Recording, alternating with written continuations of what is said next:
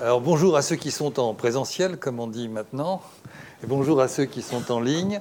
Donc aujourd'hui, on va, on va parler de l'Iran avec un des meilleurs spécialistes euh, de ce pays, euh, Bernard Ourcade, qui est directeur euh, de recherche émérite au CNRS et qui a publié beaucoup de choses sur l'Iran, notamment une géopolitique de l'Iran il n'y a pas très longtemps, mais beaucoup d'articles. Et c'est un géographe qui connaît vraiment parfaitement le, pays. Il a été directeur de l'Institut de recherche français à, Téhéran pendant quelques années. Bref, quelqu'un qui, qui connaît parfaitement euh, le sujet. On a de la chance de l'avoir. Et puis, attention, je rajoute, il est membre du conseil scientifique de l'IREMO. Pour moi, c'est important de, rappeler ce point. Euh, le livre que vous avez euh, sur cette table n'est pas de, notre ami Bernard, c'est un livre de François Nicoulot, euh, qui était ambassadeur euh, en Iran notamment, qui était un grand spécialiste des questions nucléaires, qui nous a quittés il y a, maintenant un an, c'est ça, et qui a écrit ce livre qui s'appelle Des atomes, des souris et des hommes, donc sur le nucléaire. Et si vous êtes intéressé par les questions du nucléaire, je pense que c'est un des meilleurs euh, bouquin possible. Voilà, il est ici en vente si vous le souhaitez tout à l'heure. Bien, alors notre, notre entretien, on, l'a structuré en, trois temps euh, qui vont évidemment se chevaucher, ça va de soi, sur ce qui se passe aujourd'hui, c'est-à-dire sur la, la révolte, moi j'appellerais plutôt ça une révolte, ensuite sur le régime, ses éventuelles contradictions, ses rapports de force et son rapport à l'international, évidemment. Et puis, euh, un troisième temps, euh, qui sera incontournable et qu'on va sans doute évoquer avant, j'imagine, c'est la question du nucléaire. Il y a eu un, accord euh, en 2015 qui a été remis en question euh, en 2018 par Donald Trump avec toutes les implications assez considérables que, cela implique. Alors voilà les trois temps. Et, chaque temps, je, vais juste lui poser deux, trois questions, ou du moins lui proposer un cadre, et tu en fais ce que tu veux, évidemment. S'agissant d'abord donc de la société et de ce qui se passe aujourd'hui. C'est donc une révolte que beaucoup appellent déjà révolution. Et je voudrais juste euh, faire une distinction qui me paraît importante quand on parle de ces mouvements et quand on connaît ce qui s'est passé dans le monde arabe. Et pas seulement. Euh, on parlait tout à l'heure d'Hong Kong, par exemple, où il y a eu ces, révoltes. Je crois qu'il faut avoir en tête, à mon avis, pour un peu démythifier ou démystifier la notion de, de révolte ou de révolution, une distinction simple entre ce qu'on pourrait appeler des révolutions citoyennes et des révolutions partisanes. Les révolutions partisanes, c'est celles qui sont conduites par un leader qui sont organisés autour d'un mouvement ou d'un parti, qui ont un objectif très précis, qui implique d'ailleurs la prise du pouvoir, mais au-delà, pourquoi pas l'utilisation de la violence, et qui nous conduisent à des révolutions que nous connaissons tous, notamment d'ailleurs en Iran. Pour moi, c'est une révolution partisane. Et chacune de ces révolutions partisanes, euh, si on en cite une ou deux, on a tout de suite l'idée du leader et de l'organisation qui est derrière. On peut citer Cuba, on peut citer... Euh, la Chine, on peut citer évidemment euh, la Russie, on peut citer l'Iran, et elles ont une certaine structuration ces révolutions. Après, on pourrait en parler plus en détail. Et puis il y a les autres, et à mon avis, il ne faut pas les confondre, qui sont des révolutions citoyennes, et qui partent le plus souvent eh bien, d'un mouvement euh, de révolte, et non pas de révolution, euh, avec un certain nombre de citoyens euh, qui n'ont pas vraiment d'organisation, qui peuvent avoir des conceptions idéologiques très différentes, et qui, peuvent avoir, qui n'ont pas de leader, ça aussi est très important. Et, je crois que cette distinction est utile, et je pense que dans le cas de l'Iran, on est plutôt dans des révolutions, les gens les uns après les autres. Et j'ai fait un petit travail sur les, sur les leaders en Égypte et en Syrie, et, j'ai vu ce qui était devenu. Et aussi à Hong Kong, enfin dans plusieurs pays. Et on, voit ces leaders, ces leaders qui ne sont pas les leaders de la révolution, mais qui, ont, qui sont des meneurs à un moment donné, eh bien leur destin est terrible, parce qu'à un moment donné, ils sont complètement broyés, fracassés par la répression d'État. Donc c'est juste pour démythifier et un peu démystifier ce terme de révolution. On pense que voilà, la révolution va embarquer un régime. Les choses ne se passent pas comme ça. Et euh, on a bien vu ça pour le monde arabe, mais regardez ce qui s'est passé à Hong Kong. Si on sort de notre champ, euh, il y a eu pendant des années une, révolte euh, et le résultat est terrible, terrifiant même. Voilà. Donc ma, question, j'ai cadré un peu les choses en, faisant, en étant un peu large, mais quelle est ton analyse justement de ce mouvement? Est-ce que tu penses que c'est un mouvement qui est justement de, nature citoyenne? Est-ce qu'il a des contradictions? Est-ce qu'il peut avoir un leader? Bref, comment tu analyses ce, mouvement dont tout le monde parle, à juste titre? Parce qu'évidemment, on a tous une empathie pour ces gens, pour ces jeunes, pour ces femmes euh, qui aspirent à la liberté. D'abord, un, plaidoyer pro-domo, puis une satisfecite, un autosatisfecite. Euh, nous autres universitaires, ça fait des années qu'on travaille sur l'Iran, et depuis la révolution islamique en particulier, Et on a constaté qu'il y avait une évolution, un changement social dans ce pays euh, très important, régulier, surprenant, euh, et que le gouvernement, par contre, lui, ne bougeait pas. Et donc, progressivement, on a vu, dès les années 80-90, euh, des études sur la démographie qui ont montré, à surprise générale, que les Iraniennes avaient de moins en moins d'enfants. C'était un scandale, et Marie Ladier, qui a découvert cela, s'est fait tout insulter en disant Vous soutenez des, thèses fautes, c'est Roménie a dit Faites des enfants, donc les Iraniens ont 8 enfants. Non, ils n'en avaient que 4 et aujourd'hui moins de 2. Euh, quand plus tard Azadikian a travaillé, euh, avant d'abord, Fariba Delka, qui est la première à analyser les mouvements féministes parmi les islamiques, et pour voir qu'il y avait un changement parmi les gens les plus traditionnels de l'Iran, chez les femmes, des aspirations à la liberté. Elle a bien découvert cela en 1989-90. Hein. Elle a continué à travailler, elle est aujourd'hui en prison, elle a deux ans et demi de prison, elle a encore trois à faire, et on ne sait pas quand elle sortira. Et entre parenthèses, elle a déjà six autres Français sont en prison euh, pour l'accompagner. Euh, ensuite, André Kiyan donc, a travaillé sur les mouvements de femmes et a montré comment ces sociétés se structuraient. Personnellement, j'ai travaillé sur les questions d'urbanisation, montrant comment la société iranienne n'y est plus de rural et d'urbain, mais une, société beaucoup plus homogénéisée et ouverte sur le, sur le monde avec des logiques différentes. Et l'éducation, par-dessus tout, avait une place énorme, puisqu'il y a eu une véritable révolution de l'éducation en Iran pour pouvoir contrôler mieux la société l'éducation, ce n'est pas en France avec les, hussards de République, on dirait le contraire. La scolarisation massive est essentielle pour faire adhérer les gens au régime. La République française à une époque et en Iran au régime islamique, où les, campagnes notamment n'étaient pas du tout dans la révolution. Donc ils ont envoyé des femmes notamment pour scolariser les filles dans les villages et dans les, quartiers défavorisés, des filles avec la chador bien évidemment, l'institutrice nouvelle, mais cette révolution culturelle et d'éducation a fait que au bout de quelques années, la scolarisation est quasiment totale en Iran. Hein, tout le monde va à l'école, y compris les filles dans les régions les plus développées, sous-développées, sauf dans quelques coins du Balouchistan ou du Kurdistan. Et donc, on a cette révolution qui se traduit évidemment à l'université, et l'Iran fait plus d'ingénieurs que la France. Et donc, tout ceci est, une réalité que nous avons montrée en disant, alors on dit, mais qu'est-ce que ça va faire? Tu lui montres tout ça, mais euh, so what? Ça va éclater quand? Et aujourd'hui, ça éclate.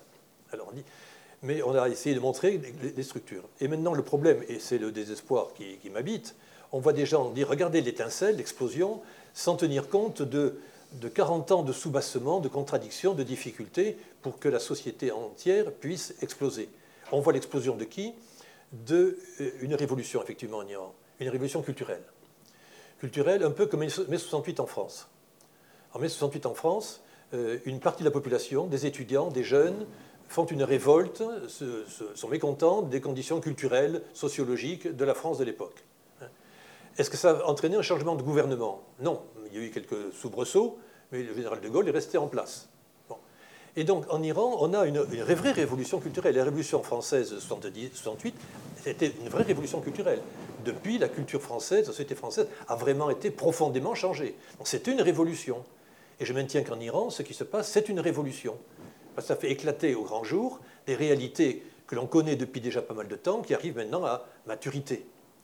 Mais entre une révolution culturelle, sociale euh, et une révolution politique, il y, a, un fossé.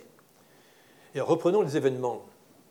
En 2009, révolte contre Ahmadinejad qui avait truandé les élections. Et les révoltés voulaient que ce soit Moussavi, qui est entre nous le Premier ministre de Roménie pendant la guerre, et qui n'était pas particulièrement tendre comme personnage. Donc concrètement, deux tendances politiques internes à la République islamique se disputaient le pouvoir. Discussion politique. En 2000, à plusieurs reprises, et surtout en 2017-2019, au moment où la crise économique liée aux sanctions éclatait, les gens ont fait des révoltes économiques, le coût de la vie, le prix de l'essence, etc. Et dans ces deux cas, la République islamique n'était pas concernée tellement. Le régime islamique, c'était des problèmes politiques internes, des problèmes d'économie, euh, ça ne touchait pas l'islam. Mais aujourd'hui, troisième révolution, elle est culturelle, et là, ça touche directement le cœur de l'identité islamique du régime. La République iranienne a une constitution à part le pouvoir du guide, qui est grosso modo c'est la Ve République française qui a été reproduite. Donc, c'est pas la, constitution, c'est pas la loi qui est tellement importante, mais la pression culturelle, morale et idéologique de l'islam politique du clergé iranien. Ça qui est important. Et ce qui est contesté aujourd'hui, c'est ça. C'est une contestation qui est de type culturel. Donc, il touche directement, effectivement, les mollahs, comme on dit. Ils sont contre les mollahs. Mais les mollahs ne sont pas les seuls acteurs de la politique iranienne aujourd'hui les gardiens de la révolution en sont, les technocrates islamiques, des gens qui sont ni gardiens de la révolution, ni proches des religieux, qui sont des ingénieurs, des hauts fonctionnaires, qui ont travaillé pour le régime islamique depuis longtemps, ils sont, dans le système. Ils sont ni, gardiens de la révolution, ni mollahs. Mais ils font partie du système. Sans compter le petit peuple, ce n'est pas péjoratif, mais les nombreux la, de la guerre, c'est-à-dire les miliciens volontaires qui sont partis à la guerre, par millions, pendant trois mois, pendant six mois. Après six mois de guerre, s'ils n'ont pas été tués, en revenant, ils ont des avantages sociaux, des bourses d'études pour tout le monde. Et ça crée donc tout un réseau de gens qui ont bénéficié du système. Et leurs enfants, aujourd'hui, euh, en ont bénéficié indirectement aussi. Donc, la chose est beaucoup plus compliquée. Et donc, on a donc effectivement euh, aujourd'hui une, révolution, une vraie révolution culturelle. Tout le problème, c'est de faire en sorte que euh, la société rejoigne ce mouvement, ceux qui ont des problèmes économiques. Et actuellement, les problèmes économiques ont écrasé la classe moyenne complètement et touchent également au symbole du pouvoir, au clergé éventuellement, pour changer la République. Tout ce qui se passe aujourd'hui, euh, il faut remercier le président Trump de l'efficacité qu'il a eue à pouvoir mettre en place des conditions qui euh, font que la, situation est extrêmement dure et difficile pour renverser le régime iranien. En effet, dans sa grande sagesse, M. Trump a arrêté, euh, s'est retiré du point de vue économique. Résultat, l'Iran, qui est un pays assez riche, et dans lequel il y avait une perspective en 2015 d'ouverture économique, qui aurait supposé ensuite une ouverture euh, sociale, une ouverture culturelle et peut-être politique, hein, cette dynamique-là été cassée immédiatement, tous les révoltes des Iraniens et dont les Iraniens sont écrasés aujourd'hui, les gens qui ont 30-50 ans, qui sont diplômés, qui avaient l'espoir de travailler, d'être ouverts à l'extérieur, d'être dans un Iran, dans un monde moderne. Résultat, ces gens-là, ils sont écrasés par les questions économiques. J'ai mon appartement à payer, j'ai la voiture, la scolarisation des enfants, la liberté, le tchador des femmes, c'est très important. Je suis pour qu'on change tout ça. Mais aujourd'hui, mon problème, moi qui ai 45 ans, c'est euh, les problèmes économiques. Et donc, la révolution, ça viendra après. Et merci M. Trump qui a euh, figé, en quelque sorte, la classe moyenne, qui représente quand même largement la population iranienne, c'est la majorité. Les jeunes de moins de 20 ans sont peu nombreux en Iran. L'Iran est un des pays les plus vieux du Moyen-Orient. Les Iraniennes n'ont plus que moins de deux enfants depuis déjà 20 ans. Donc les moins de 20 ans sont peu nombreux. Par contre, les gens de 30 à 50 ans sont les générations les plus grandes, les plus nombreuses. Et en plus, c'est la vie de n'importe quel pays, cela. Deuxième chose géniale de M. Trump, les sanctions économiques étant faites, les Iraniens se sentent libérés des engagements sur le nucléaire, et depuis ce moment-là, le programme nucléaire iranien s'est développé à une grande, vitesse grand V. Résultat, les progrès des Iraniens en domaine nucléaire sont remarquables, et l'Iran est sur le seuil nucléaire concrètement, c'est-à-dire qu'il a la capacité, on y reviendra en détail, de faire une bombe atomique s'il le valait, c'est un autre débat, mais grâce à Trump, le nucléaire qui était sous le boisseau en 2015 est redevenu euh, un problème numéro un. Et troisième problème important, euh, le, problème politique. En ayant discrédité tout ce qui avait tenté d'ouvrir l'Iran, les, réformateurs iraniens, c'est M. Raisi et les plus conservateurs qui ont pris le pouvoir. Autrement dit, en termes politiques, économiques et militaires, Trump a réussi à donner le pouvoir aux gens les plus fermés en Iran, qui bloquent le système et qui vont poser des problèmes énormes. Et on comprend dans ces conditions-là, qui se révolte Pas les gardiens de la Révolution, pas la classe moyenne, mais les jeunes générations de 15 ans ou 20 ans qui disent je j'en ai marre, je, vois que tout est bloqué, je ne supporte plus et j'explose et je me fais tuer. Je me fais tuer. On reviendra sur cela, mais donc aujourd'hui, le problème important qui se pose, c'est qu'on a des, dynamiques qui sont, qui sont enclenchées, dynamiques de répression efficaces, hein, parce que la, police iranienne est bien faite, hein, euh, une dynamique du nucléaire qui, se développe presque hors de contrôle, une situation économique qui est catastrophique, et de l'extérieur, impossibilité politique pour nous en France, par exemple, on y reviendra, je pense, à pouvoir dire il faut faire quelque chose. On ne peut rien faire, puisque si on veut faire quelque chose diplomatiquement, on envoie un ambassadeur. Notre ambassadeur est parti à Téhéran il y a 15 jours maintenant. Scandale. Comment osez-vous envoyer un ambassadeur à Téhéran? Il faut renvoyer les ambassadeurs, les rapatrier tous, pour isoler le régime islamique. Comme si terrorisé par le départ des ambassadeurs de France et d'Espagne, immédiatement la République islamique allait s'effondrer. Et on laissait ainsi euh, toute seule devant les mitrailleuses les manifestants iraniens, sans témoins. Il y en a donc ainsi aujourd'hui, et c'est un des problèmes sur lesquels on pourra débattre ensuite, une espèce de vision idéale du révolutionnaire généreux, euh, la liberté guidant le peuple, euh, qui va devant les mitrailleuses faire des morts. On compte les morts ici. Il y a des gens qui passent leur temps à compter les morts, à vérifier. Il y en a 12 ou 13, je veux dire. 13, ah bon, très bon, 13. Ils comptent les morts en disant aux gens bravo, j'encourage votre, révolte, c'est magnifique votre révolte, je suis ici à Paris, hein, encourager les révoltes. Et si je dis il faudrait peut-être faire pression du point de vue économique, politique ou nucléaire sur le gouvernement, non, non, ne parlez pas au gouvernement iranien, il n'existe plus, il est déconsidéré. Peut-être, mais en attendant, il est là. Et donc une différence entre cette révolte populaire qui est là et un système politique bien efficace, qui depuis 43 ans est là, a une bonne expérience, une base populaire qui n'est pas négligeable, et comment faire pour arrêter le système. Petit détail, tous ceux qui plaident, qui montrent à juste titre la, lutte à main nue des Iraniens contre la police, ils n'ont pas fait une étude très précise des, méthodes de répression. Euh, le président Raisi, qui est un fonctionnaire, c'est un apparatchik, ce n'est pas un idéologue, c'est un apparatchik, il savait que ça allait chauffer. Il a donc réformé complètement la police au mois de décembre dernier, à peine trois mois après sa prise de pouvoir. Pourquoi Sachant que ça allait être difficile. Et donc, il est allé partout dans les provinces, parce que c'est quelqu'un sérieux, pour voir les problèmes. Premièrement, pour essayer de les résoudre si on peut les résoudre, mais surtout prévoir comment euh, organiser la répression en cas de problème. Et donc, il a, fusionné la police nationale et les forces de sécurité des gardiens de la Révolution, qui dépendent désormais d'une seule structure de commandement avec une meilleure coordination en matière de renseignement et en matière de répression. Donc désormais, c'est cette nouvelle structure qui exerce la, répression avec meilleure coordination entre les forces des gardiens de la Révolution euh, consacrées à la répression intérieure, ce n'est pas tous les gardiens de la Révolution, une partie seulement, et les forces de sécurité habituelles. Comment ça marche ce truc-là Je n'ai vu aucun des gens qui dénoncent la répression en Iran analyser cette structuration. C'est important de savoir comment est organisée aujourd'hui la police iranienne. Si on veut la combattre, ceux qui voudraient la combattre, il faut savoir comment ça marche. Je n'ai rien vu, sinon des discours qui me rappellent le général Nivelle à Verdun, chemin des dames, allez-y les enfants, faites-vous tuer, et je ferai des monuments aux morts, c'est la gloire de l'armée française, et quand il y a eu 200 000 morts, mais bon, euh, Nivelle a été retiré, c'est Pétain qui est venu ensuite. Mais donc, excusez-moi quelquefois d'être un peu véhément dans mes propos aujourd'hui, mais ça fait 50 ans que je fréquente l'Iran, je suis interdit de séjour comme tout le monde, mais j'ai une, certaine affectivité par rapport à ce, ce terrain de, recherche qui, pour chercher en sciences sociales, est quand même plus qu'un terrain.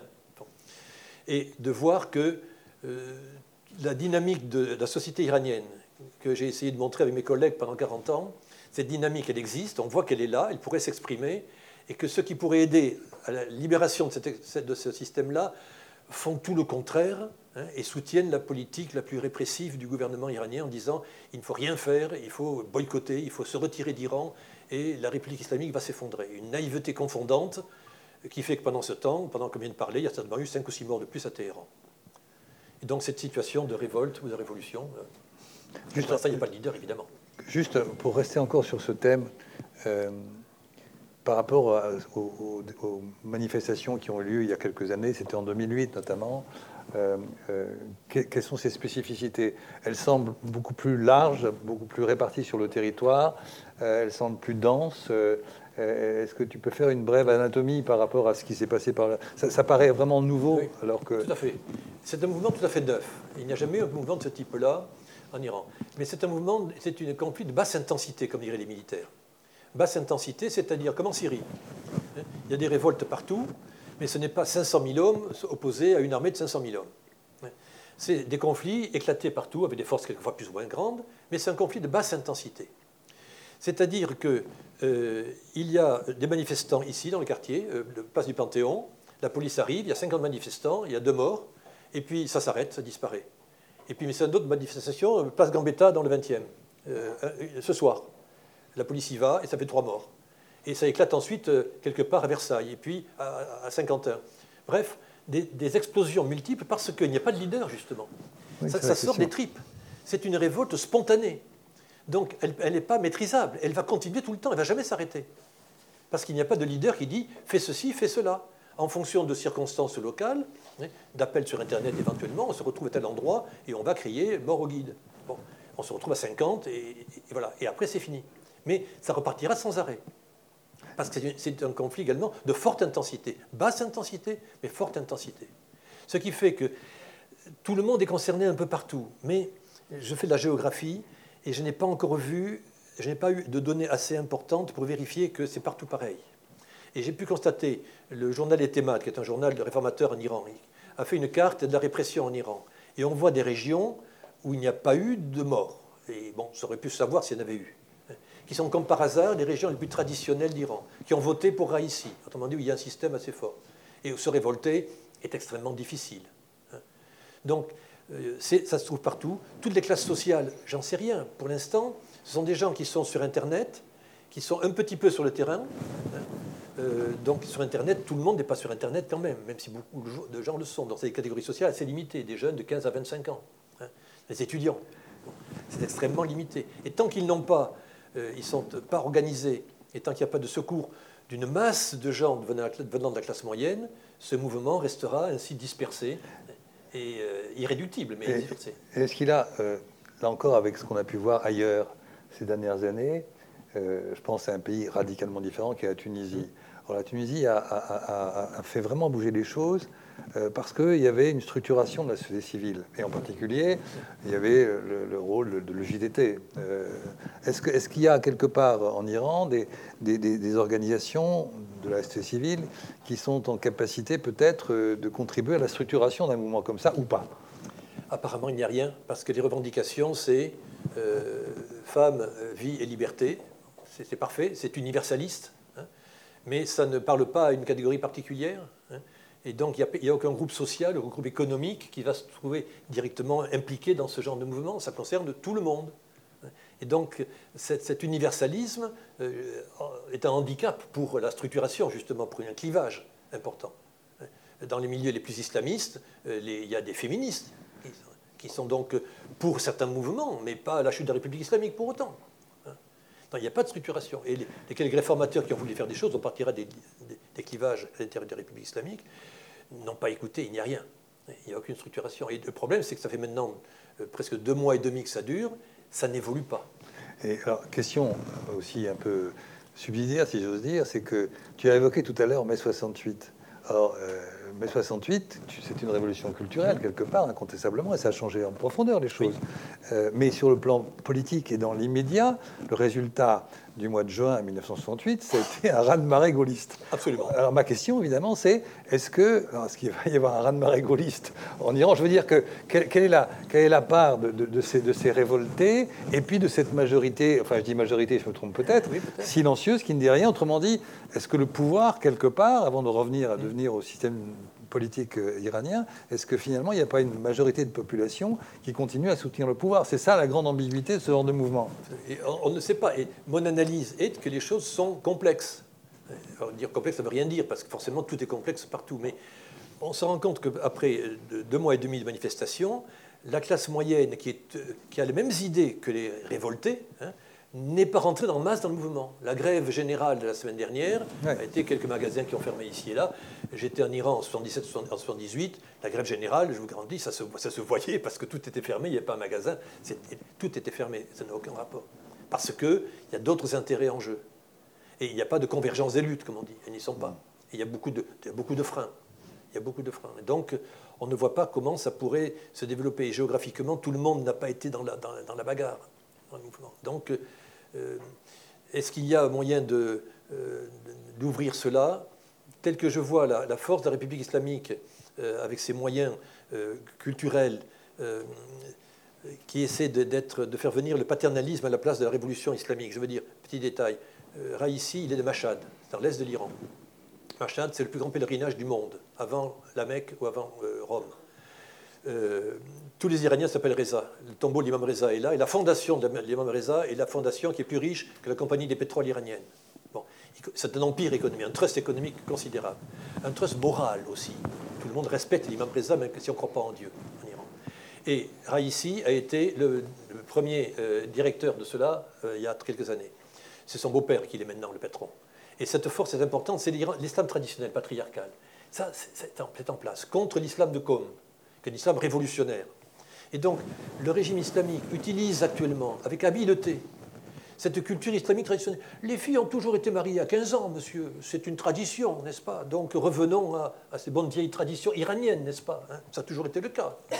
Alors arrêtons cette, ouverture culturelle.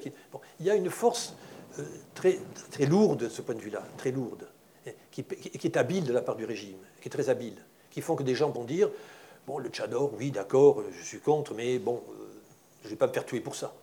Je ne vais pas me faire tuer pour ça. Donc, actuellement, les morts qui ont été commis, les crimes qui ont été commis, fait que le mouvement de, non-retour est atteint. Euh, le mouvement ne s'arrêtera pas. donc la, victoire de la révolte est acquise. Le problème, c'est que c'est une révolte culturelle et que politiquement, il y a cette autre étape. Et personnellement, je ne vois pas actuellement comment euh, on peut arriver à une autre étape si des questions sur l'économie et sur le nucléaire, notamment, ne sont pas résolues.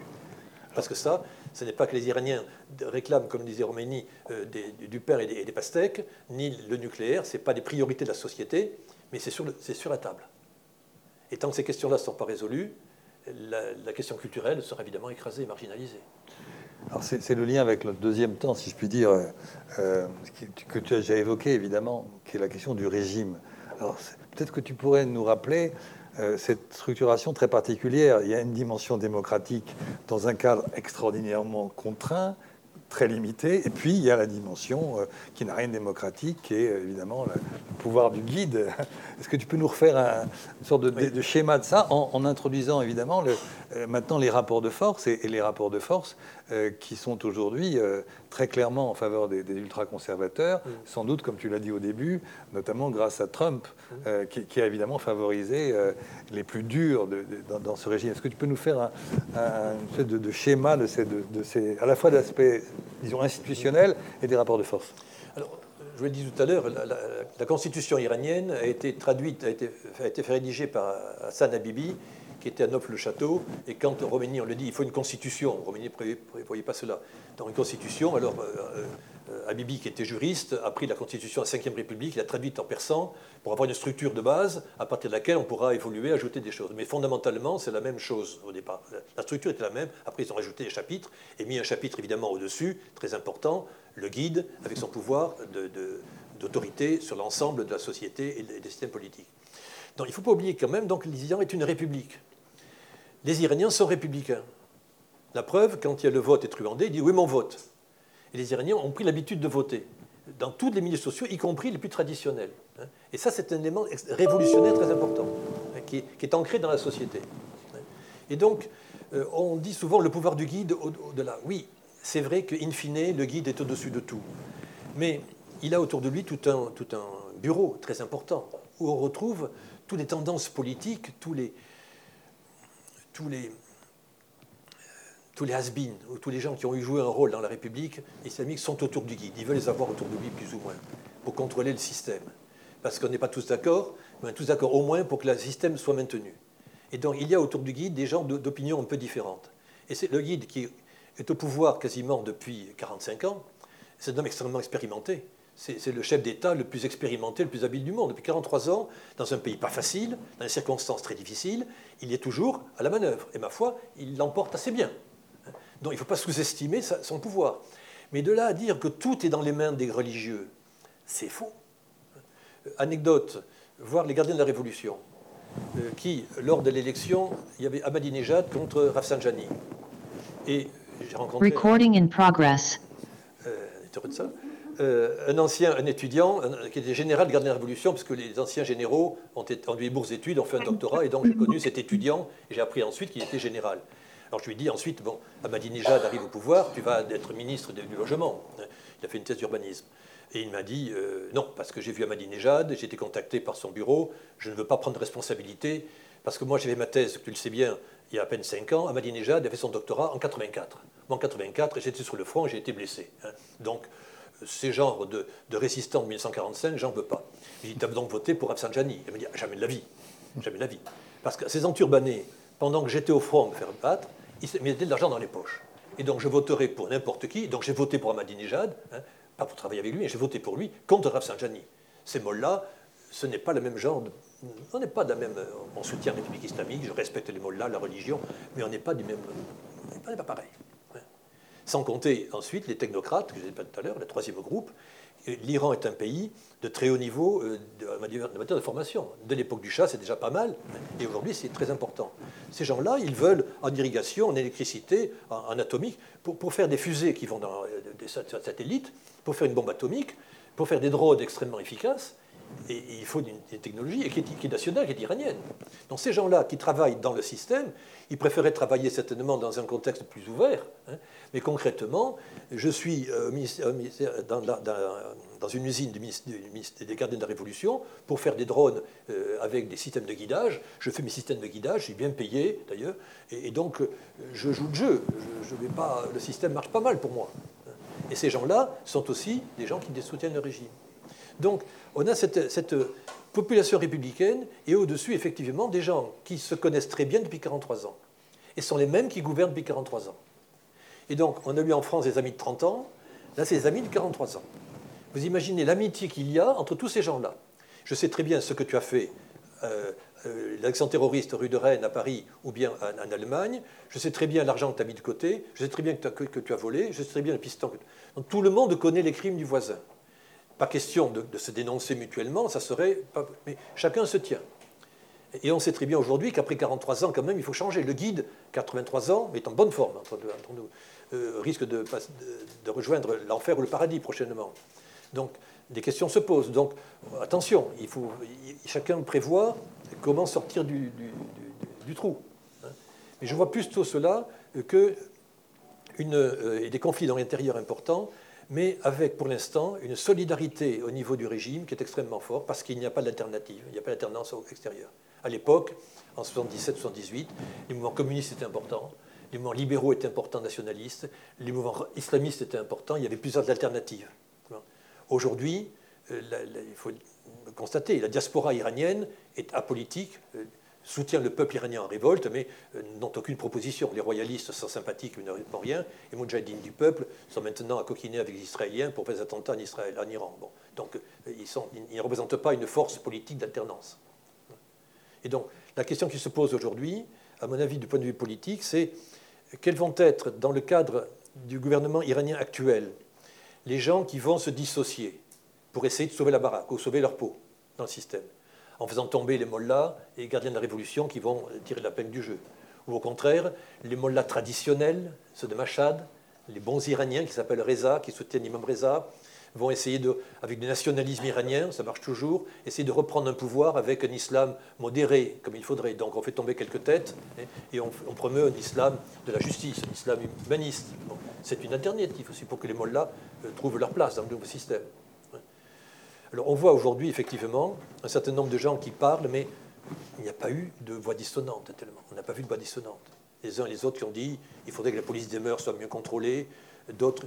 Mais on l'a vu l'autre jour dans un discours de, de, très véhément devant une, troupe qui était fidèle, quelqu'un qui s'est levé avec un discours extrêmement violent contre le guide, contre le président de la République, disant vous massacrez les gens, votre système est inacceptable, il faut en changer, euh, partez. Quelqu'un qui était du système.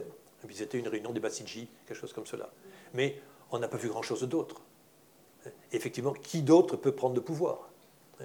La question est qu'aujourd'hui, les manifestants disent euh, abat le dictateur. D'accord On brûle les effigies du guide. On dit abat les mollahs, on fait tomber le turban. Mais euh, bon, so what? Qu'est-ce qu'il y a après? Et il y a très peu de restructuration. Et de l'extérieur, où il pourrait y avoir, au moins au niveau des diasporas qui, qui comprend des gens intelligents, des, propositions de restructuration, de faire quelque chose, de bouger un petit peu, parce que sinon, comme j'ai dit, le mouvement est irréversible, et il y aura donc 30 morts par semaine, ou plus quelquefois, et ça peut déraper complètement avec un Tiananmen à l'iranienne, si jamais ça, prend trop de proportions, et un régime qui reprendra le pouvoir. Donc c'est assez décourageant euh, de voir que, effectivement, 43 ans de dictature, c'est plus que l'époque du Shah, qui avait stérilisé, et pas complètement la vie politique. Et aujourd'hui, c'est vraiment stérilisé. Et les réformateurs, ils sont toujours là, mais euh, euh, qu'est-ce qu'ils représentent? Bien, c'est encourageant tout ça. Donc, euh, on voit qu'il y a des dialectiques multiples qui peuvent se, nourrir. Là. ce qui veut dire aussi, si je prolonge son analyse, enfin, c'est que ce, ce, régime, quoi qu'on en pense, est très fort, quoi, puisque chacun, au-delà des différences qu'ils peuvent avoir les uns par rapport aux autres, se tiennent. C'est ça l'idée. Et donc, euh, il n'y a aucune espèce d'interstice dans lequel euh, on pourrait avoir un moment de, justement, de dialectique qui remettrait en question progressivement ce système. Tant, que le mouvement reste culturel, tant que ce sont les gens de, 20, de 15 à 25 ans qui manifestent par petites émeutes ici et là, ça peut se gérer. C'est très désagréable pour un gouvernement, ça peut se gérer. Tant qu'il n'y a pas une masse de gens la classe moyenne, on y reviendra, qui rentre dans, le, dans, la, révolte et qui soit amené à le faire pour une raison ou pour une autre, le gouvernement, quel qu'il soit, peut résoudre le problème. Hein. S'il avait vraiment une grève générale et que la majorité de la population active de 30 à 50 ans euh, rentre dans le mouvement et a des revendications, mais on l'a vu, elle ne peut pas revendiquer parce que la crise économique l'écrase complètement, la stérilise. C'est une réalité. J'anticipe peut-être en disant hein, levons les sanctions économiques. Oui, donc c'est le troisième volet de ce que, ce que je voulais évoquer avec toi enfin t'entendre là-dessus, c'est évidemment la question du nucléaire. Mais finalement, tu en, as, tu en as parlé à plusieurs reprises, et c'est central, puisque euh, l'évolution en profondeur dont tu as parlé, si l'accord de 2015 avait été mis en œuvre, probablement il y aurait eu une accélération euh, de, ces éléments positifs que tu évoquais tout à l'heure, parce qu'il y aurait une classe moyenne qui aurait eu les moyens. Enfin bref, on aurait des mouvements en profondeur euh, qui, euh, qui feraient un Iran, au bout de 5 ou 6 ans, peut-être un peu différent de ce qu'il est aujourd'hui. Malheureusement, il y a eu la décision de Trump 2018 euh, et qui a été contre-productif sur tous les plans, finalement. On le savait d'emblée, bien sûr. mais si on, en, reste un instant sur l'aspect strictement nucléaire du sujet, euh, il y a eu donc, euh, c'est une affaire qui remonte à 20 ans. Hein. la, première fois que, l'opposition en exil euh, indique qu'il y a des installations nucléaires qui ne sont pas déclarées à l'AIEA, ça remonte à 2002, si je ne me trompe pas. il y a eu des premières négociations dès 2003. Donc ça fait 20 ans, 20 ans que ça dure. Et entre-temps, eh bien, l'Iran a eu l'occasion de faire beaucoup de progrès en matière de technologie et d'enrichissement d'uranium, qui est quand même le point central. Et si j'ai suivi l'actualité ces dernières années, euh, j'ai eu le sentiment que dans un premier temps, l'Iran a essayé de ne pas trop bouger euh, juste immédiatement après 2018, c'est-à-dire qu'ils ont continué à assumer leurs obligations, à accepter la présence des contrôles de l'AIEA, et puis à partir de de disons début 2021, et en particulier avec l'élection de Raïssi en juin 2021, on, on a fermé euh, tous ces contrôles de l'AIEA, donc l'AIEA n'a plus les moyens de, voir ce qu'il en est, et les dernières annonces de, l'Iran, c'est on n'est pas loin de 60% d'enrichissement d'uranium, ce qui signifie qu'on est très proche euh, de ce qu'on appelle le seuil nucléaire, c'est-à-dire de la capacité d'un pays à se doter de l'arme nucléaire en un délai très court. Alors, euh, sans parler évidemment de tout ce que tu as évoqué, c'est-à-dire la capacité aussi des missiles, qui sont tout de même euh, un élément central dans cette affaire. Donc, est-ce qu'on est, vraiment déjà dans, une, sortie Parce que ça signifie très clairement que, il faut le rappeler quand même, que l'Iran est membre du traité de non-prolifération des armes nucléaires, entre parenthèses, alors qu'Israël n'a jamais voulu euh, être, et, c'est une puissance nucléaire, Israël, il ne faut jamais rappeler, faut jamais oublier cet élément. Donc, on est quand même proche d'une sortie du TNP, parce que c'est ça que ça signifie. Si on, si on va trop loin, euh, eh bien, on, on, est donc hors TNP comme, comme l'a fait d'ailleurs il, y a maintenant longtemps euh, la, Corée du Nord, qui était membre du TNP et qui en est sortie. Donc, euh, quelle est ton analyse du nucléaire et de ses implications euh, Et donc, dernier mot, évidemment, l'accord, on, pensait, on a organisé avec Bernard il y a, il y a quelques mois au Sénat un, un, événement de réflexion sur cette question, et on pensait qu'on n'était pas trop loin d'un accord possible. C'était en janvier-février, nous sommes au mois de décembre, et, et j'ai l'impression que cet accord maintenant appartient un peu à, à une chimère. Quoi. Je sais pas, quelle est ton analyse? C'est des rendez-vous manqués euh, un peu catastrophiques. Effectivement, en 2015, c'était l'espoir, et même si c'était naïf quelquefois, euh, que l'Iran, la société civile iranienne, va, allait enfin pouvoir s'exprimer, et, politiquement, ça peut changer. Euh, aujourd'hui, beaucoup de gens en Iran disent notre problème, c'est pas le nucléaire. c'est pas, pas, une question. Et au contraire, les, religieux utilisent le nucléaire pour nous pour, amener à être reconnus euh, comme une puissance, comme un gouvernement. Nous ne reconnaissons pas ce gouvernement, donc il ne faut pas discuter du nucléaire. C'est une vision un peu naïve parce que le nucléaire, il, avance tout seul. Et qu'actuellement. La question des euh, sanctions, bien sûr. Et, sanctions. Euh, il n'y a pas de sanctions ayant été, les sanctions économiques ayant été imposées. L'Iran, donc, s'est affranchi de tous les, tous les contrôles de l'AIEA, qui était absolument considérable. L'Iran était vraiment très, très. Le pays le plus contrôlé du monde jusqu'à il y a quelques années. Aujourd'hui, ils s'en sont affranchis complètement. Et effectivement, le contrôle de l'AIEA est extrêmement léger, aujourd'hui quasiment, quasiment nul. Ce discours en Iran euh, d'enrichir le nucléaire, c'est un discours nationaliste. L'Iran euh, fait la bombe, euh, c'est le chat qui avait commencé, hein, et ça continue en République islamique. Il n'est pas sûr que l'Iran veuille aujourd'hui une bombe atomique, Parce qu'avoir une bombe atomique, c'est très difficile politiquement à gérer et ça, serait difficile. Par ailleurs, les Chinois et les Russes, qui actuellement sont un peu les parrains de l'Iran, ne tiennent pas à ce que l'Iran, en plus, ait une arme atomique. Donc ce n'est pas l'arme qui est importante. Mais si l'Iran euh, arrive à avoir effectivement, euh, comme aujourd'hui, la capacité de faire en quelques mois de l'uranium à 90%, en quantité suffisante pour faire une ou deux bombes atomiques. Et techniquement, ce n'est pas un problème aujourd'hui. Devenir un état du seuil. Un état du seuil. Deuxièmement, au point de vue détonique, c'est-à-dire faire une bombe, si c'est un autre problème, ça demande un petit peu de temps aussi, paraît-il, un ou deux ans ensuite, pour faire une bombe atomique. Il faut avoir l'énergie, mais il faut aussi faire la bombe et ensuite la mettre sur un vecteur. Mais ces questions techniques sont peu importantes finalement politiquement. Un pays comme l'Iran aujourd'hui aurait effectivement dans ses stocks à 300 mètres sous terre, euh, l'uranium à 90% ou 80% pour faire une arme atomique, c'est suffisant pour dire ce pays est un pays du seuil crédible et donc politiquement il faut réagir. Que va-t-il se passer à ce moment-là? Tout le monde va s'intéresser à l'Iran, non pas aux manifestants, mais au gouvernement iranien, qui est responsable de cela. Et donc le nucléaire deviendra, pour la France, pour l'Allemagne, pour les États-Unis, pour tout le monde, la question centrale question politique, question de sécurité régionale. Israël aussi sera intéressé par ce genre de débat. Autrement dit, les questions de politique internationale vont arriver sur le devant de la scène, malgré les manifestants d'aujourd'hui, c'est une autre chose, mais ça va leur être imposé. Et très rapidement, si on en juge par les décisions iraniennes récentes d'enrichir à Fordo, dans la dernière centre, avec des centrifugeuses de, haute, technologie, qui peuvent en quelques semaines euh, amener à faire 60, de l'uranium à 60% et même à 90% dans des délais extrêmement brefs. Ça, c'est clair. Que faire à ce moment-là? Et, je pense qu'à ce moment-là, et des acteurs, notamment Moussavian, qui a été un des négociateurs des, discussions sur le nucléaire avec Nicolo en 2003, est allé aux États-Unis, il est interdit de séjour en Iran après quelques séjours en prison, a fait un papier récemment disant si ça continue comme cela, le problème c'est que l'Iran étant sous sanctions va vouloir aller plus loin et sortir du TNP. Hein, en disant puisque les sanctions économiques ne sont pas levées, hein, eh bien, je vais jusqu'au bout. Hein, je vais jusqu'au bout. Et l'arme suprême étant non seulement je peux faire une, arme atomique, mais je me retire du TNP, ce qui symboliquement, évidemment, est extrêmement fort. Et à ce moment-là, c'est toute la communauté internationale qui est en, mouvement, euh, avec toutes les choses incontrôlables qui peuvent se passer. Et évidemment, la, révolution culturelle iranienne, dans ce contexte-là, ben, elle passera à la trappe. Et on pourra réprimer facilement les manifestants à Ispahan, où il y a 3000 manifestants étaient là, il y a eu 300 morts. Écoutez, c'est bien joli votre problème de 300 morts à Ispahan, mais nous avons la bombe atomique, ça c'est autrement plus important. Et donc il y a un vrai problème là, et ne pas vouloir voir cette réalité est à mon avis euh, incompréhensible. Et aujourd'hui, on a bien vu au Parlement français hier des votes unanimes pour dire nous demandons au gouvernement français d'arrêter toute discussion sur le nucléaire.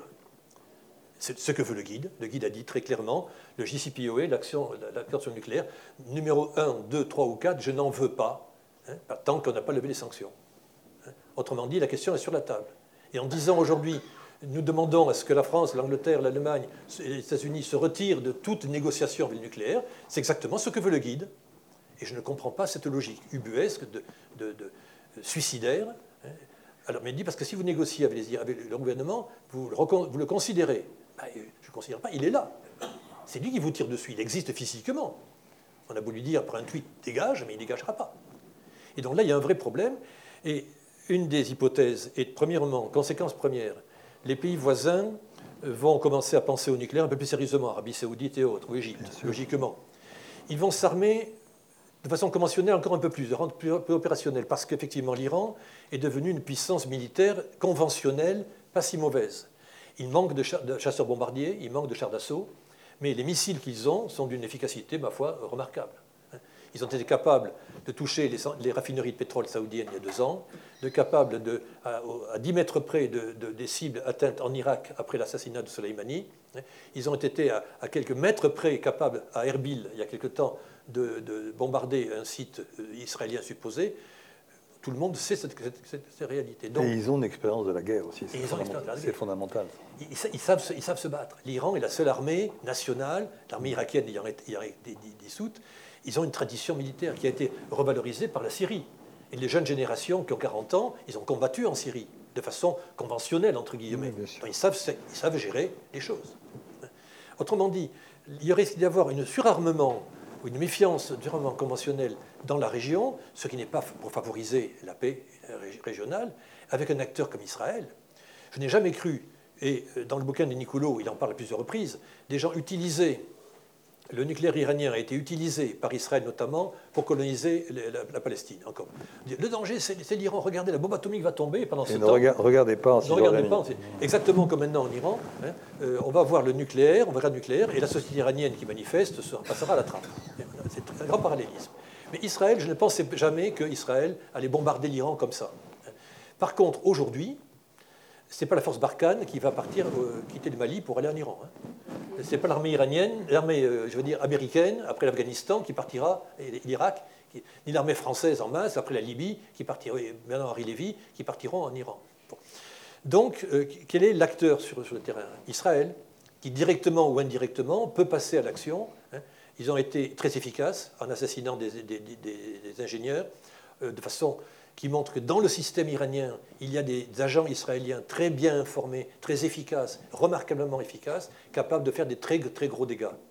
Donc, si ça se passe, vous imaginez euh, une, action militaire terroriste israélienne à Fordo ou à Natanz, avec de, quelque chose de spectaculaire, outre le fait qu'il y a de l'uranium enrichi en l'air qui est un problème écologique, mais sur le plan national, attendez, c'est la nation iranienne qui est attaquée. Et donc, unité nationale, pas complètement, Certains diront les Israéliens auraient dû bombarder plutôt les Mollahs que Natanz, d'accord. Mais en attendant, unité nationale. Et le gouvernement iranien, quel qu'il soit, va se retrouver renforcé. Ce qui ne plaira pas à Israël forcément, mais en attendant à court terme, hein, c'est une action qui pourra euh, battre les cartes et créer, une certaine perturbation euh, entre les pays de la région qui laissera Israël tranquille. Hein. Donc, on ne va pas aller trop loin dans, cette, dans ce débat et voir toutes les, les conséquences d'une action de ce type-là, mais tel que c'est parti, et si effectivement les pays concernés par le nucléaire, et concernant la France essentiellement, le président Macron étant un des rares à avoir dit je continuerai à serrer la main de Raïssi s'il fallait serrer la main. Un diplomate est là pour aller serrer la main des adversaires. Il n'est pas là pour, euh, la parade. Donc il est normal d'envoyer des diplomates sur place et de, de négocier, de trouver des, des contraintes, de contraindre l'Iran à arrêter son programme nucléaire. Parce que c'est dangereux sur le plan militaire et pas c'est dangereux pour la société iranienne mais difficile à faire admettre. Mais côté iranien, ils ne bougeront pas tant que les sanctions économiques sont là, qui fait que l'Iran est un pays sous-développé, alors qu'il a un potentiel remarquable. Mais est-ce qu'on peut dire aujourd'hui, euh, il faut lever les sanctions? On va dire l'argent va donc arriver à flot dans le gouvernement iranien, des milliards de dollars bloqués ici et là. On soutient les mollahs, peut-être, mais inquiétez pas, les gens en place, pour l'instant, ils bénéficient du marché noir. Et donc, quand l'Iran exporte du pétrole en Chine, hein, le pétrole est vendu, mettons, à 100 dollars, hein, et il y a 15 dollars pour moi, 10 dollars pour toi, et comme il y a 30% de réduction par les Chinois, il n'y a pas beaucoup d'argent qui rentre dans la caisse de l'État iranien. Et par contre, dans la caisse de tous ceux qui profitent du marché noir, il n'y a aucun problème. Dans le système iranien, l'argent des mollahs, ne vous inquiétez pas, il est actuellement en, de, bonnes mains. Et l'ouverture de l'économie va arranger le gouvernement dans un premier temps. Il va surtout libérer la classe moyenne. Alors effectivement, quand on joue aux échecs, il faut accepter de perdre un pion aux dames pour prendre le roi. Si on n'accepte pas de perdre à court terme un certain nombre de choses, ou de trouver des négociations, les diplomates dans la salle, ils sont une certaine expérience de ça. Pour comment, en négociant, à, trouver des moyens d'avancer en terrain miné, mais d'avancer pour arriver à un but.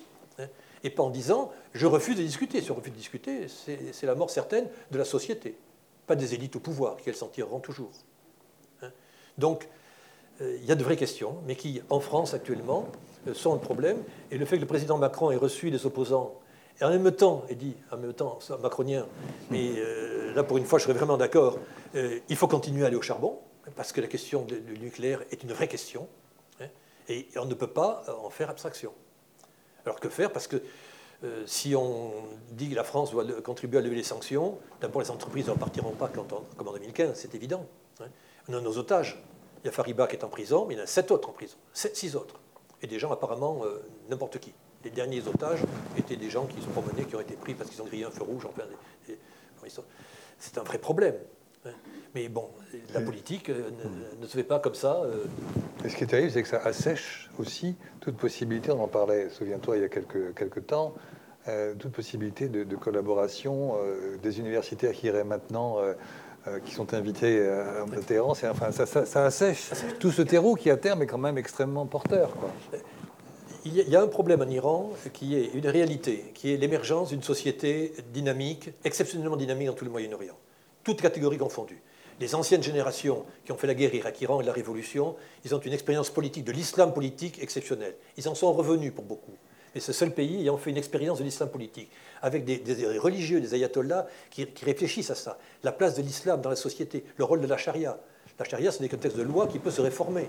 Ils disent pourquoi utilisons la charia du XIe siècle et pas une charia modernisée d'aujourd'hui? Bon, il y a beaucoup de gens, de la génération de 60 ans et plus, qui ont fait une vraie réflexion là-dessus les générations de 30-50 ans euh, aussi euh, euh, sont, sont, prêts à bouger.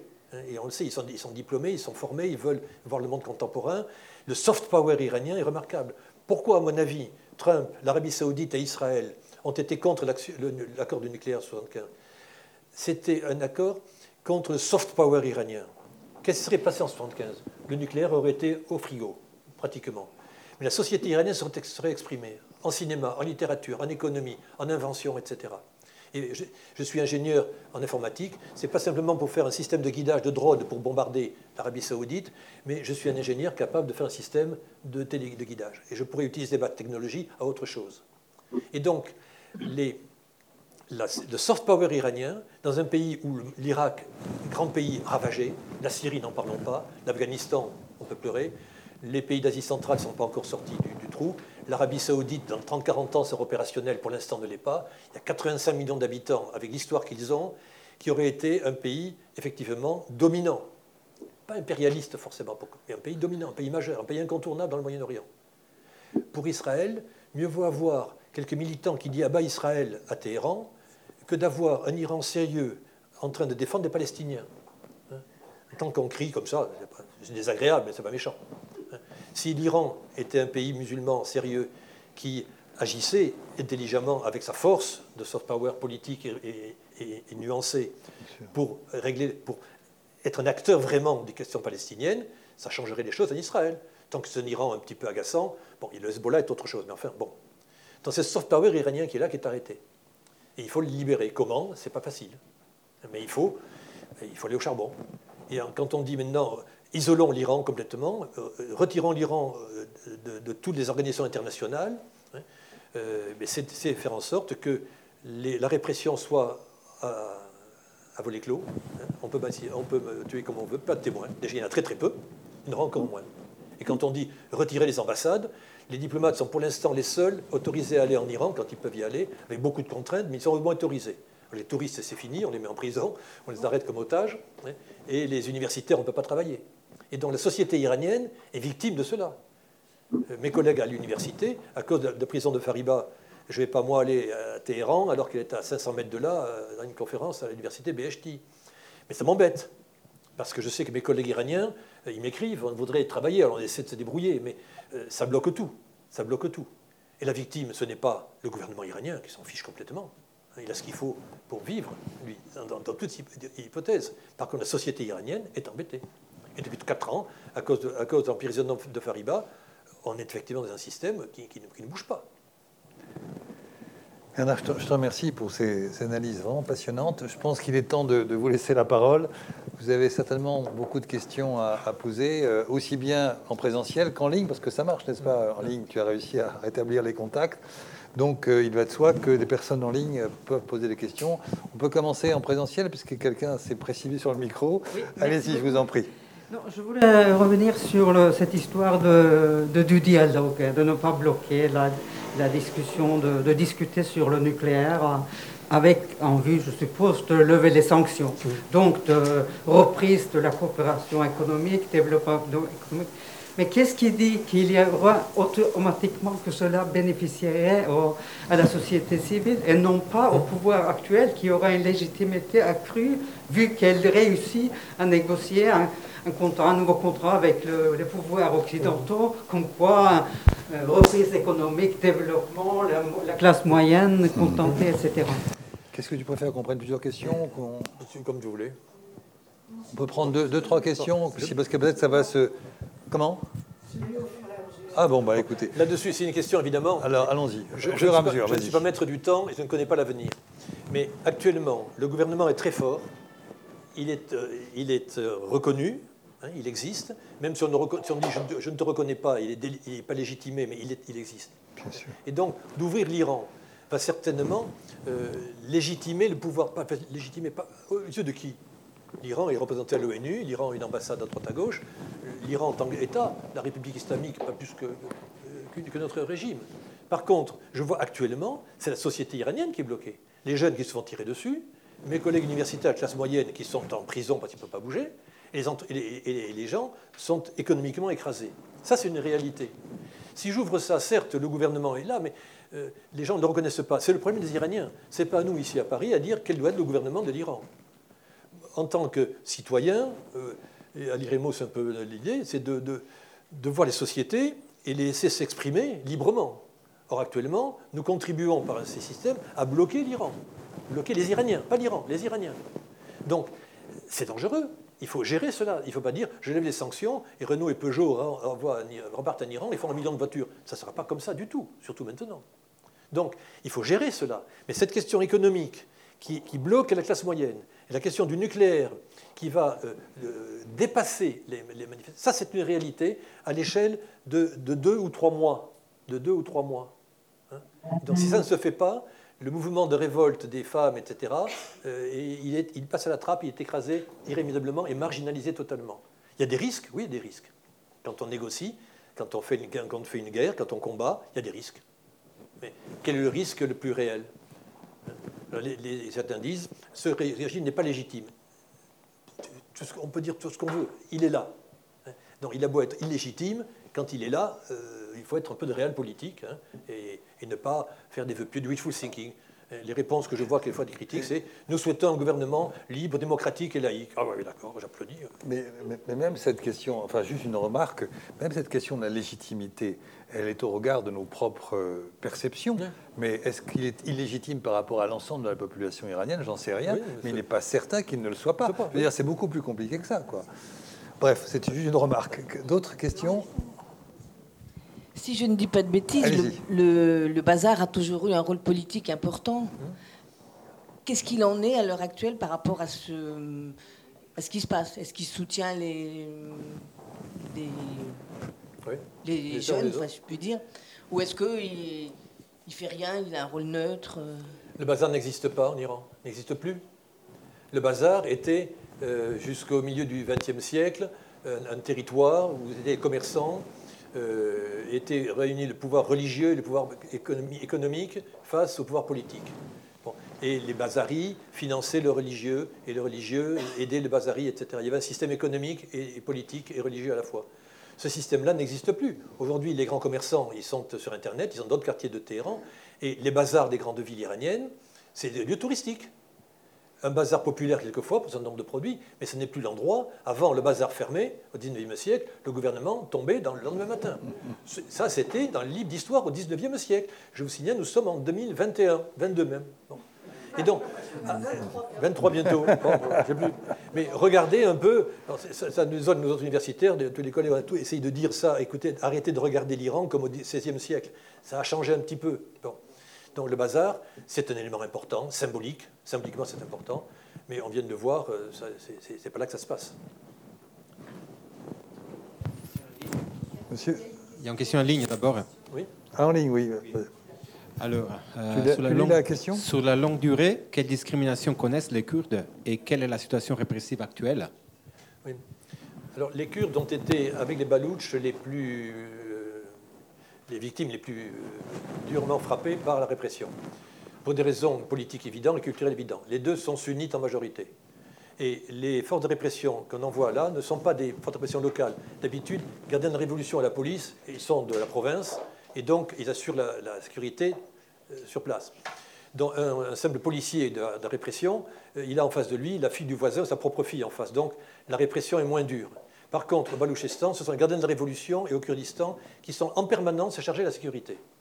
Donc dès qu'il y a quelque chose, c'est un conflit euh, violent, avec des dizaines de morts. C'est une tradition, hélas, à laquelle les Kurdes et les Baloutches sont habitués. Par ailleurs, dans les deux cas, et surtout au Kurdistan, ce sont des sociétés qui sont politisées. Depuis très longtemps, les Kurdes sont organisés par des partis politiques importants, marxistes ou libéraux ou islamiques, donc il y a une structuration politique. Ce qui fait que lorsqu'il se passe quelque chose, les organisations qui n'existent pas ailleurs dans le mouvement sont là pour organiser le mouvement, pour le dynamiser, pour le, diriger éventuellement.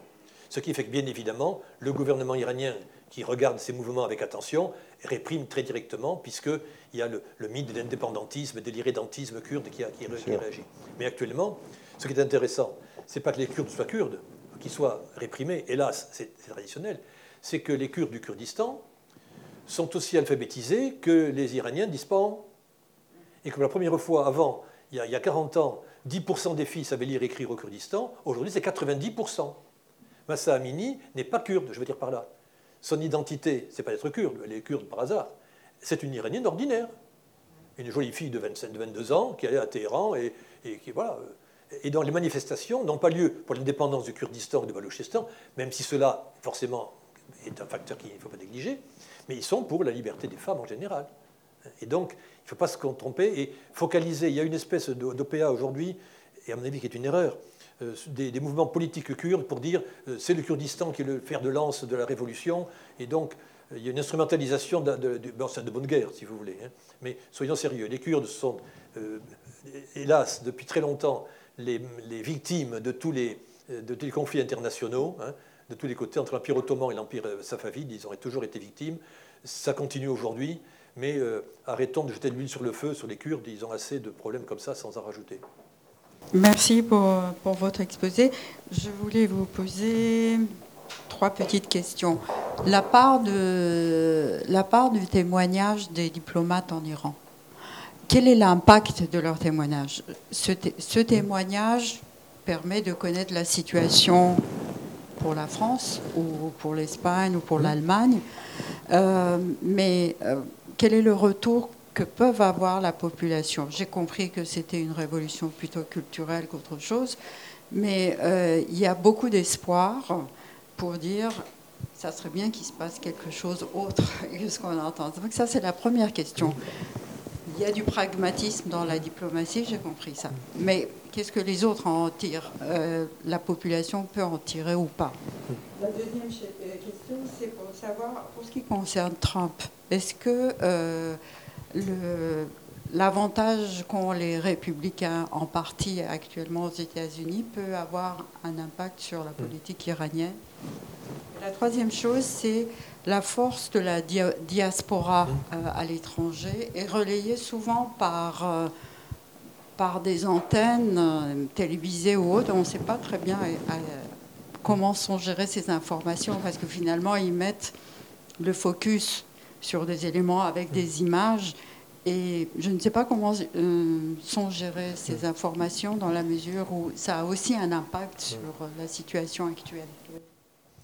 Oui, sur les diplomates, les diplomates, c'est quand même un, progrès dans, les relations sociales que d'avoir des représentants de chaque pays dans un autre pays pour voir ce qui s'y passe, faire passer des messages de gouvernement à gouvernement et aussi pour voir ce qui s'y passe concrètement.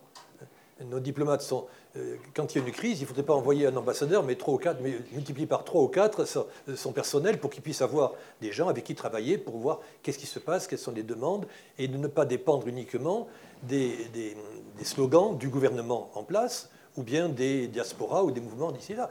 Euh, l'information que, donnent les diplomates est essentielle euh, au pays dont ils dépendent. Et pour la société locale, les, consulats, ça existe. Hein. Quand on est otage, le consul peut aller voir les, citoyens. Mais même les relations ordinaires dans le domaine culturel, bon, dans le domaine des relations économiques avec la société, ça s'organise. Les ambassades organisent cela pour que les commerçants français, les industriels puissent aller en Iran, avoir des échanges, il faut l'organiser, cela, le structurer, le protéger. Et donc, c'est un rôle dans le fonctionnement essentiel vis-à-vis de la société. Ce n'est pas uniquement présentation d'aides de créance et avoir la reconnaissance du gouvernement. C'est un aspect, mais c'est un aspect euh, euh, parmi d'autres. Hein. Euh, entre nous, quand j'étais en Iran pendant la Révolution, j'étais dans le directeur de l'Institut français de recherche et donc dans le système culturel qu'on avait en relation avec beaucoup de gens. Combien, avec le consul, d'étudiants j'ai inscrit en master hein, pour avoir un visa sur un faux passeport, qu'on connaissait très bien, et faire partir des militants. C'est banal ce genre de choses, de coups de main des consulats pour essayer de sortir des gens du pétrin. Bon, c'est anecdotique, ça ne concerne que quelques personnes, mais c'est pas négligeable, c'est pas négligeable. Donc gardons ce petite chose, et en Iran où tout le monde est pris en otage, les touristes, les, industriels et autres, gardons au moins ce petit lien qui permet au moins de savoir ce qui se passe. Et je rejoins votre dernière question. Euh, actuellement, les réseaux sociaux, c'est la pire des choses. On me donne 15 secondes de quelqu'un qui dit vive bas les mollahs ou qui se fait tuer. C'est dramatique, c'est très enthousiasmant. Qu'est-ce que ça vaut? En sciences sociales, on a besoin de multiplier les choses. J'ai vu qu'on a signalé qu'il y a des événements, c'est l'Organisation des droits de l'homme en Iran qui a publié ça. dans 155 villes, il y a eu des émeutes. 155 villes. Il y a 2500 villes en Iran recensées. 155, la réalité, 2500 euh, euh, agglomérations reconnues comme villes, pour vous donner une idée.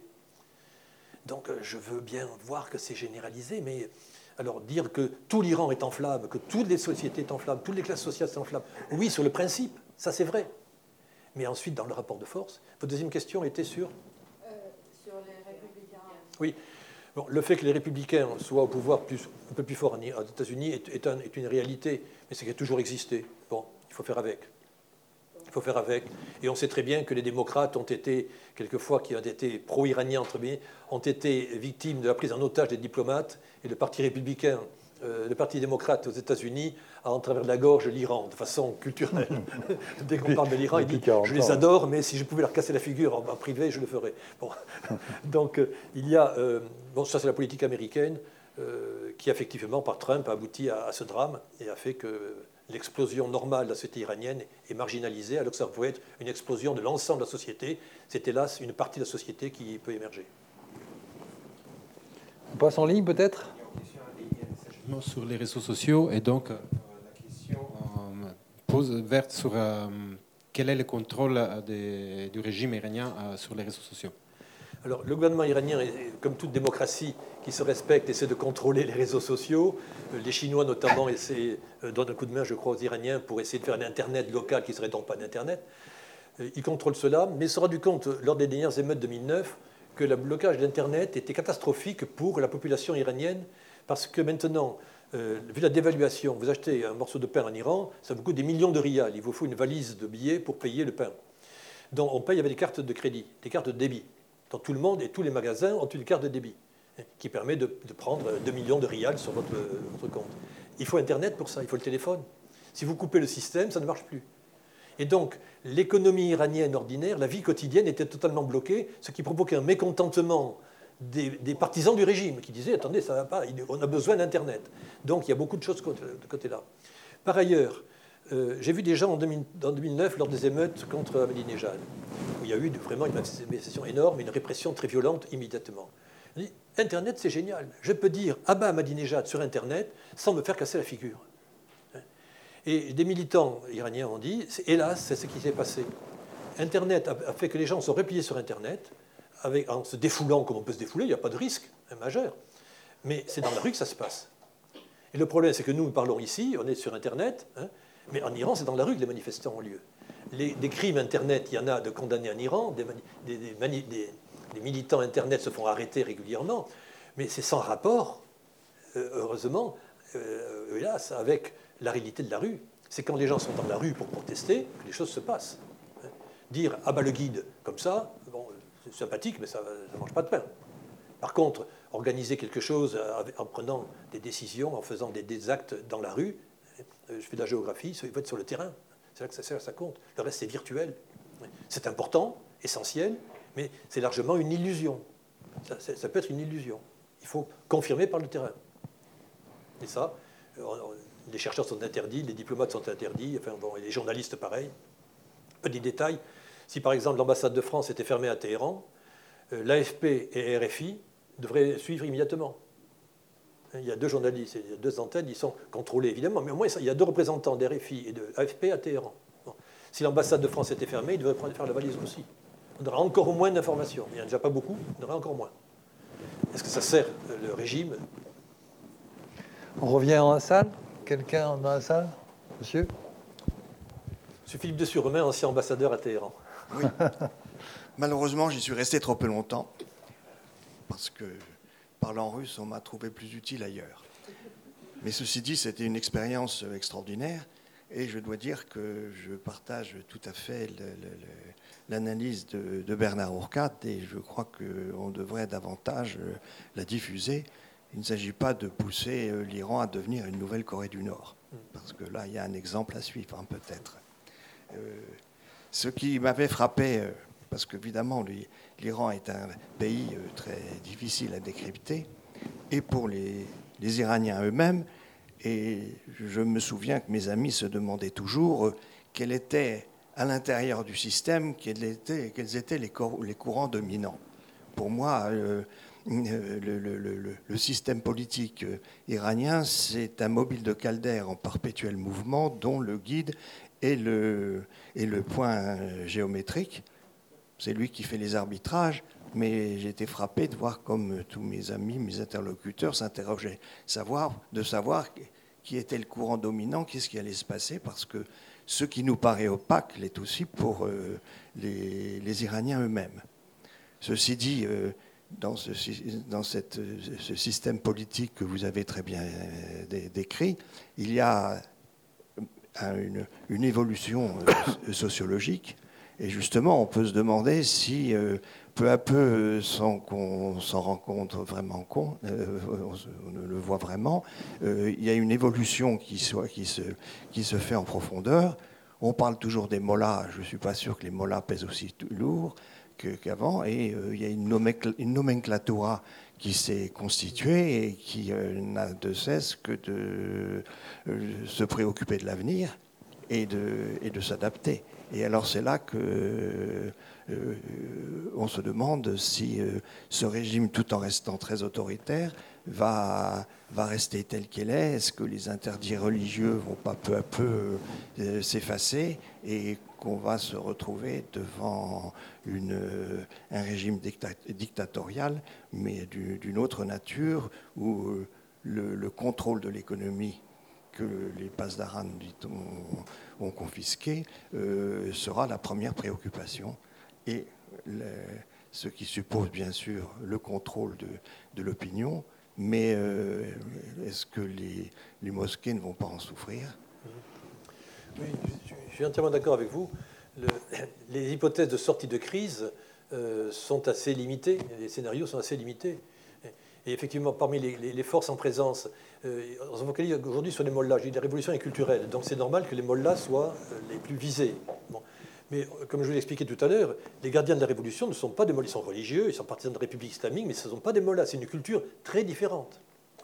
Hein. Et en matière de les, détail sur la présence des filles, des femmes au stade de football, hein, les gardiens de révolution sont pour. Hein il dit c'est pas un problème. Hein, on met son falloir et on va au stade de foot. Les mollahs, par principe, sont opposés à cela. Ahmadinejad était pour, par exemple.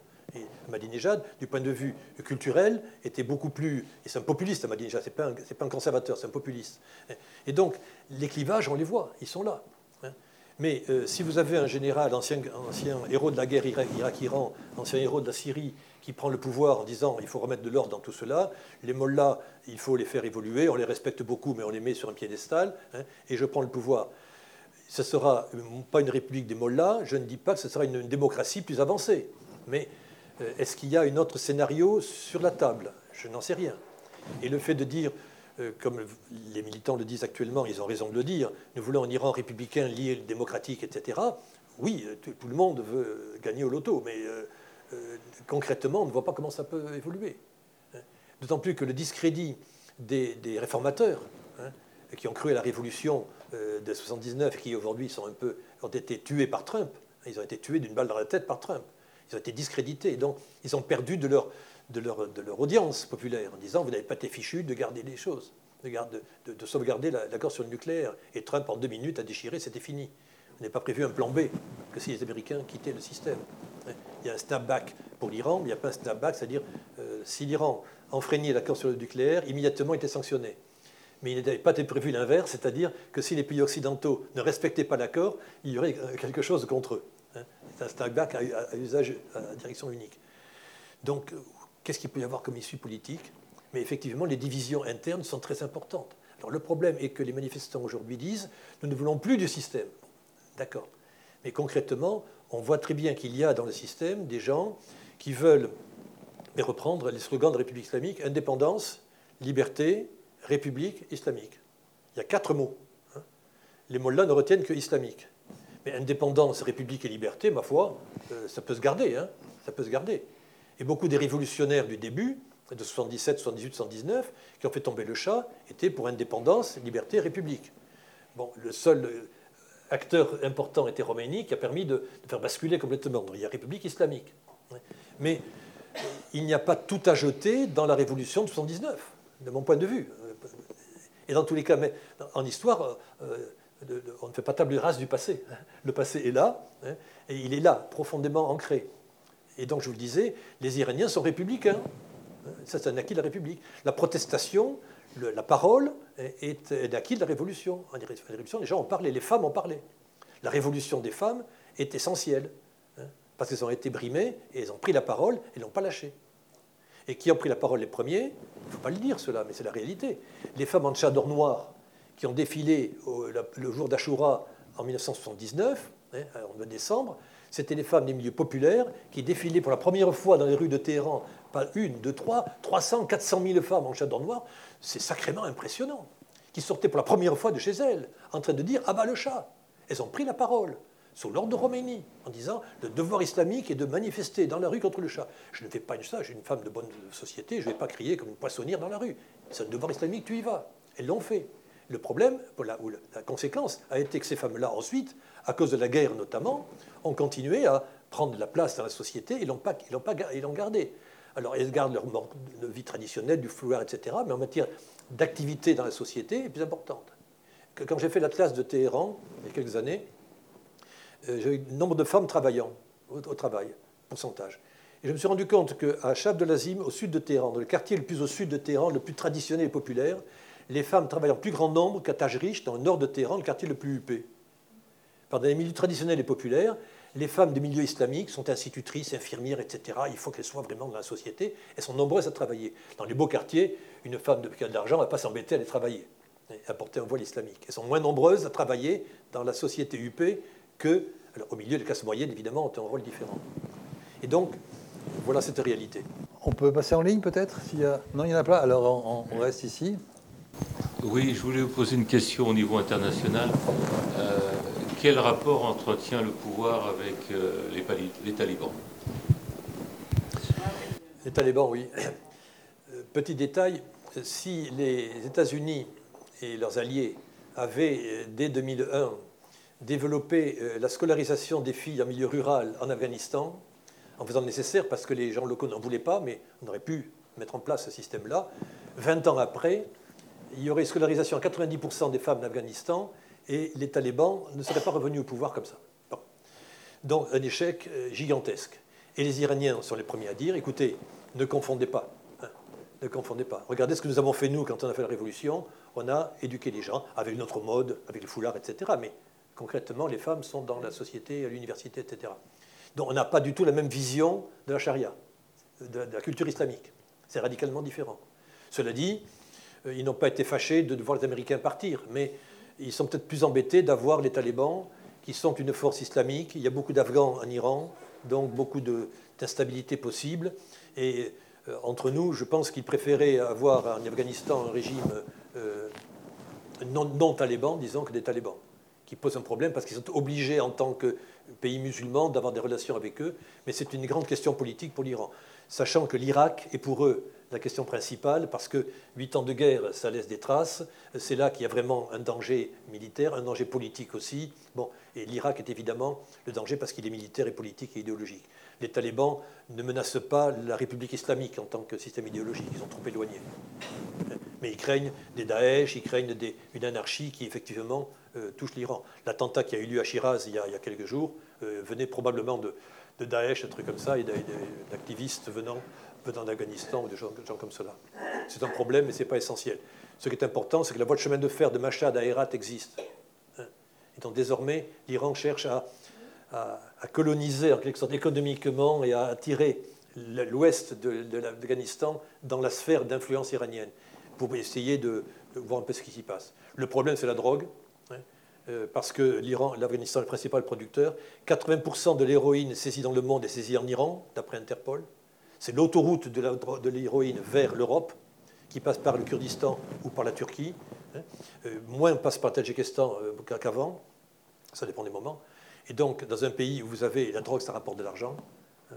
Et en Iran, on n'a jamais vu un religieux ni un général arrêté pour trafic de drogue. Ils sont d'une vertu, vertu exemplaire. C'est un élément de la politique euh, iranienne aussi. D'autres questions Oui, vous l'aviez esquissé, c'était savoir dans quelles conditions vous verriez l'Iran jouer un rôle par rapport aux, Palestiniens, contrecarrant dans un même temps les, normalisations en cours dans le monde arabe? Vous l'avez esquissé, mais oui. comment vous le verriez Ça peut être intéressant. Oui. Le, le, Hezbollah a été créé après l'invasion israélienne de Beyrouth en 82. L'Iran a pris la cause palestinienne quand la République islamique arrive. L'Iran est un pays pro-israélien. Et donc la République change les choses, inversement. Et donc pour pouvoir exister dans le monde musulman, pays chiite, comment voulez-vous que je répande ma bonne parole si je suis chiite? Personne ne m'écoutera. Si je suis le champion de la cause palestinienne, je peux rentrer dans tout le monde musulman. Et donc l'Iran a pris un passeport palestinien, hein, en quelque sorte, pour rentrer dans le monde musulman, être reconnu comme un des acteurs. Les sunnites arabes n'ont rien fait pour libérer Jérusalem, moi je vais libérer Jérusalem. Et toute une idéologie, tout un discours dans ce genre-là a été fait en Iran et entretenu en Iran régulièrement jusqu'au discours d'Ahmadinejad le, le dernier vendredi du Ramadan en disant l'Iran doit être rayé de la carte. Israël, de la carte. Ce à quoi les Israéliens ont répondu l'Iran doit être rayé de la carte, etc. C'est donc un discours idéologique. Récemment, il y a eu une manifestation le jour de Rhodes. Ce jour de Rhodes, c'est le dernier vendredi du Ramadan, le jour de Jérusalem. Grande manifestation populaire pour, euh, en faveur de la libération de Jérusalem. Il y a trois ans, grande manifestation, 300 personnes. Et pour des raisons climatiques, euh, ils ont arrêté la manifestation, parce que ne peut pas être ridicule. Parce qu'effectivement, ce n'est pas euh, une cause qui unifie les Iraniens euh, pour quelque chose. Le Hezbollah, par contre, est un succès politique et militaire remarquable. Hein. Parce qu'effectivement, l'Iran a réussi à avoir là, au sud Liban, une force, un parti politique qui est enraciné au Liban, qui est dans le gouvernement libanais. C'est un succès remarquable. Et donc, tout gouvernement iranien, le Shah revient un matin en Iran, il garde le Hezbollah. Il gardera ce genre de relations et d'influence. Ça ne s'abandonne pas.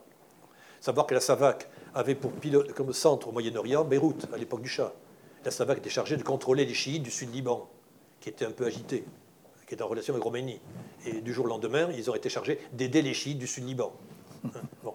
Donc, il y a quelque chose là. Ensuite, l'influence de l'Iran dans le monde arabe, les nationalismes, ça existe. Les Irakiens chiites qui ont fait la guerre avec l'Iran, ils sont irakiens. Ils sont irakiens. Ça n'exclut pas que les Irans aient beaucoup d'influence en Irak, mais une influence qui a été maladroite.